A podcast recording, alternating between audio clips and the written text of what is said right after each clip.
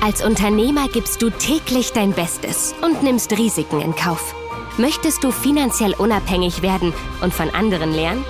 Der Erfolgreich-Podcast von Wirtschaftsberater und Finanzexperte Sven Lorenz bietet dir interessante Sichtweisen und Lösungsansätze mit erfolgreichen Unternehmern als Gäste. Hol dir Impulse für dein Business und profitiere von deren Erfahrungen. Viel Vergnügen mit der aktuellen Folge. Hallo und herzlich willkommen zu einer neuen Folge hier im Erfolgreich Podcast. Ich bin Sven Lorenz.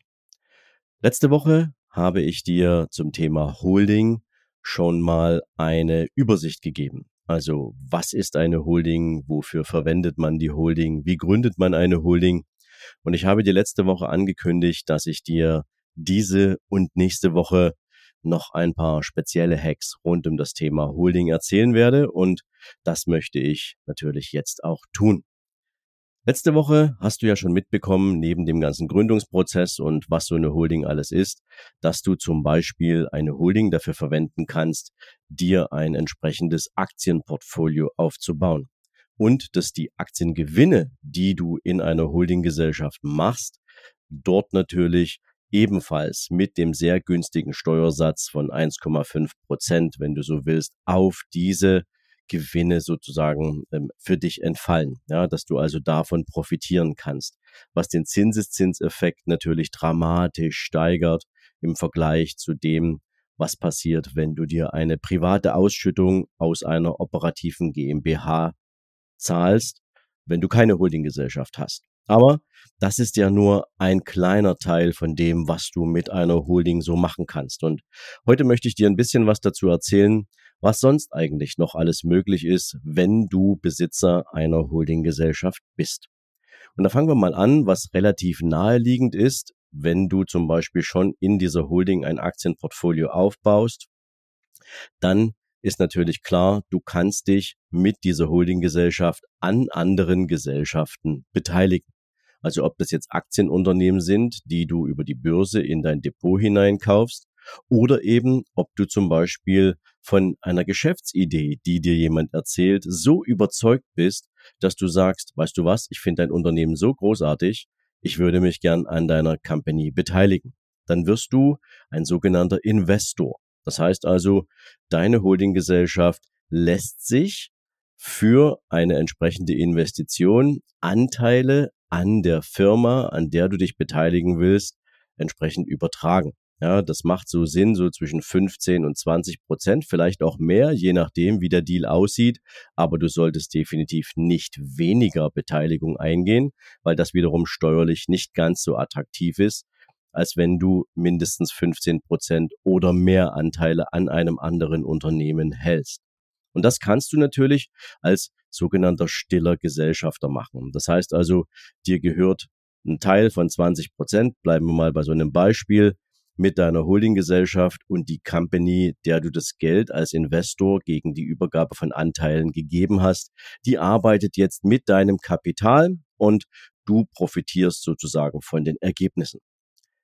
Du kannst allerdings dasselbe tun und beispielsweise mit dem Unternehmer, dem du jetzt gerade Kapital gegen Anteile gegeben hast, an diesem Unternehmen arbeiten. Dann bist du halt ein sogenannter Mitgesellschafter und vielleicht auch operativer Mitgeschäftsführer. Das siehst du zum Beispiel immer in solchen Geschichten wie Höhle der Löwen zum Beispiel, ja, wo praktisch jemand um Kapital bittet bei Investoren und diese Investoren kaufen sich dann in diese Gesellschaft mit ein, mit ihrem Kapital, lassen sich dafür Anteile übertragen und gestalten das Unternehmen mit. Das muss dir natürlich liegen, sowas musst du mögen und du musst natürlich auch Zeit dafür haben, dich an einem anderen Unternehmen auch operativ in der Entwicklung und Gestaltung des Unternehmens mit zu beteiligen.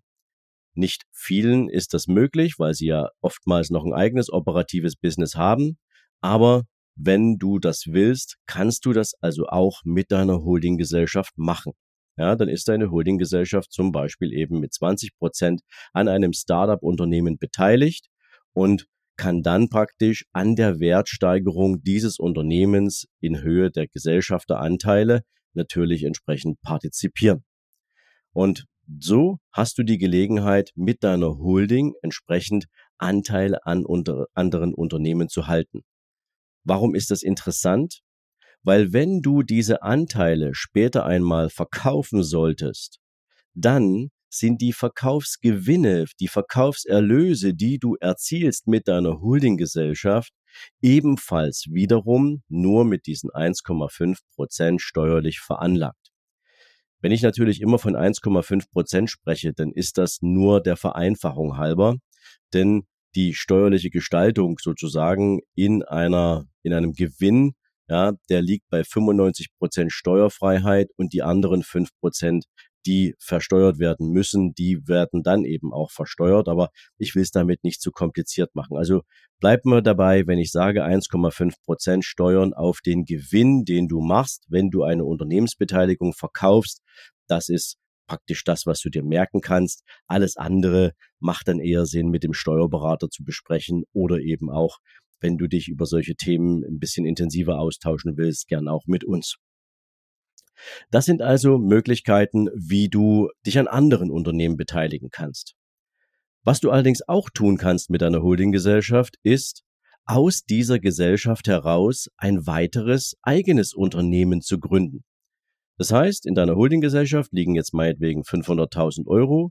Du hast eine tolle neue Geschäftsidee und möchtest die aber nicht mit deinem aktuellen operativen Geschäft vermischen. In der Vergangenheit hättest du eine zweite operative GmbH gegründet, da wärst du auch wieder Geschäftsführer gewesen und die hätte dir privat auch zu 100 Prozent gehört. Heute machst du das direkt anders. Heute gründest du direkt mit der Holdinggesellschaft durch die entsprechende Überlassung von Stammkapital die entsprechende neue operative GmbH und damit ist das Besitzverhältnis von der ersten Stunde an sauber geklärt. Warum ist es wichtig? Ich hatte es in der letzten Folge angerissen.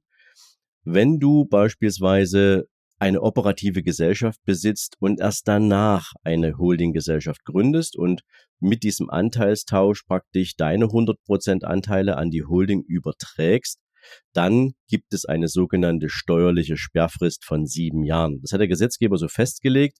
Das heißt also, du könntest dein operatives Unternehmen innerhalb von sieben Jahren nicht komplett steueroptimiert verkaufen, sondern die, die Steuergesetzgebung besagt, dass jedes abgelaufene siebente Jahr oder jedes einzelne Jahr von sieben Jahren praktisch steuerlich wirksam ist. Das heißt, wenn du beispielsweise deine Company nach drei Jahren dann verkaufen würdest, nachdem du sie an die Holding übertragen hast, dann wären sozusagen der Verkaufserlös zu drei Siebentel steuerfrei und vier Siebentel müsstest du dann entsprechend normal versteuern.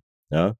Wenn du allerdings eine Holdinggesellschaft besitzt und du gründest aus der heraus eine neue Gesellschaft, dann gilt diese sieben Jahre Sperrfrist nicht, sondern dann kannst du bei einem Veräußerungserlös, wenn du diese zweite GmbH mit Gewinn verkaufen würdest, direkt unter den aktuellen steuerlichen Profi also Möglichkeiten profitabel vereinnahmen. Ja, also das ist nochmal ganz wichtig zu wissen.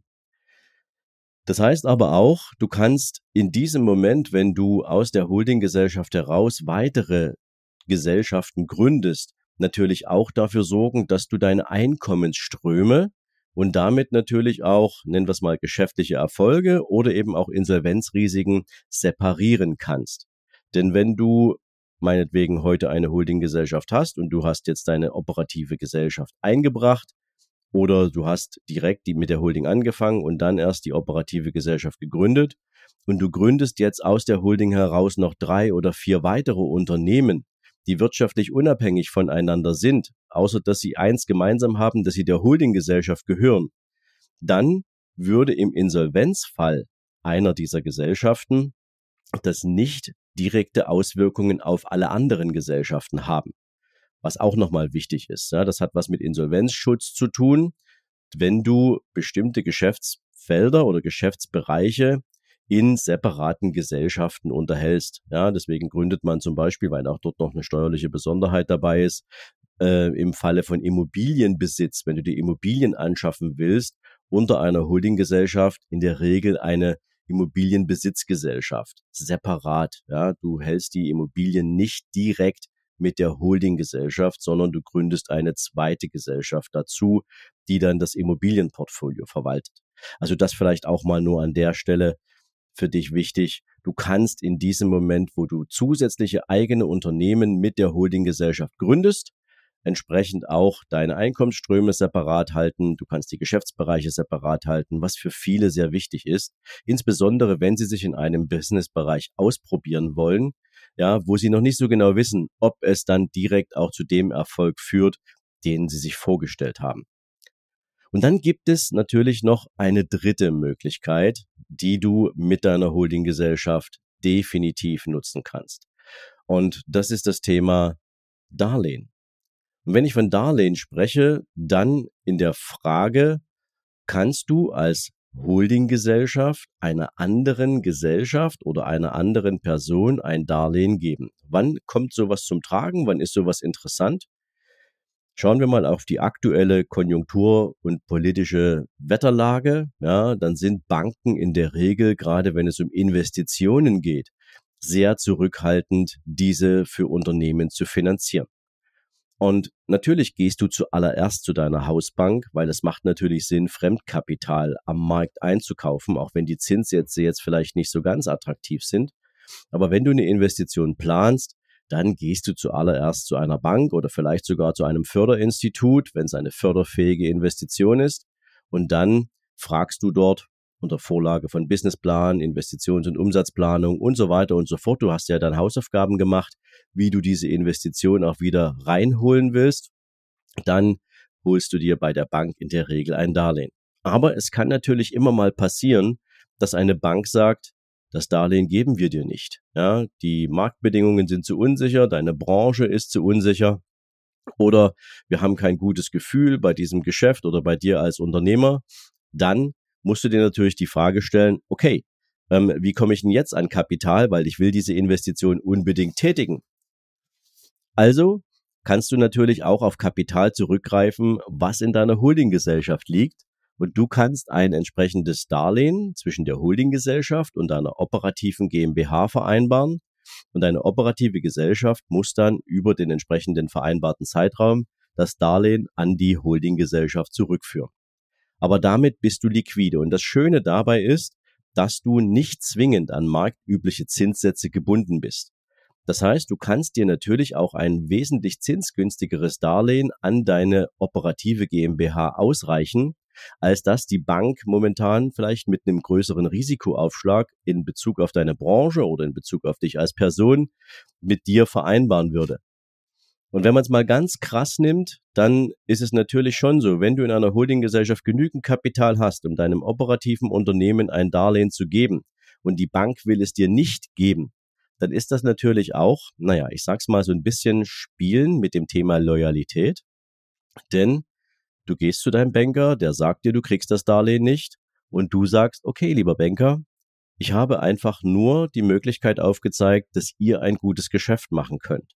Wenn ihr der Meinung seid, ihr wollt das Geschäft nicht haben, weil ihr mich für nicht solvent genug haltet oder weil ihr nicht an die Idee glaubt, dann ist es eure Entscheidung.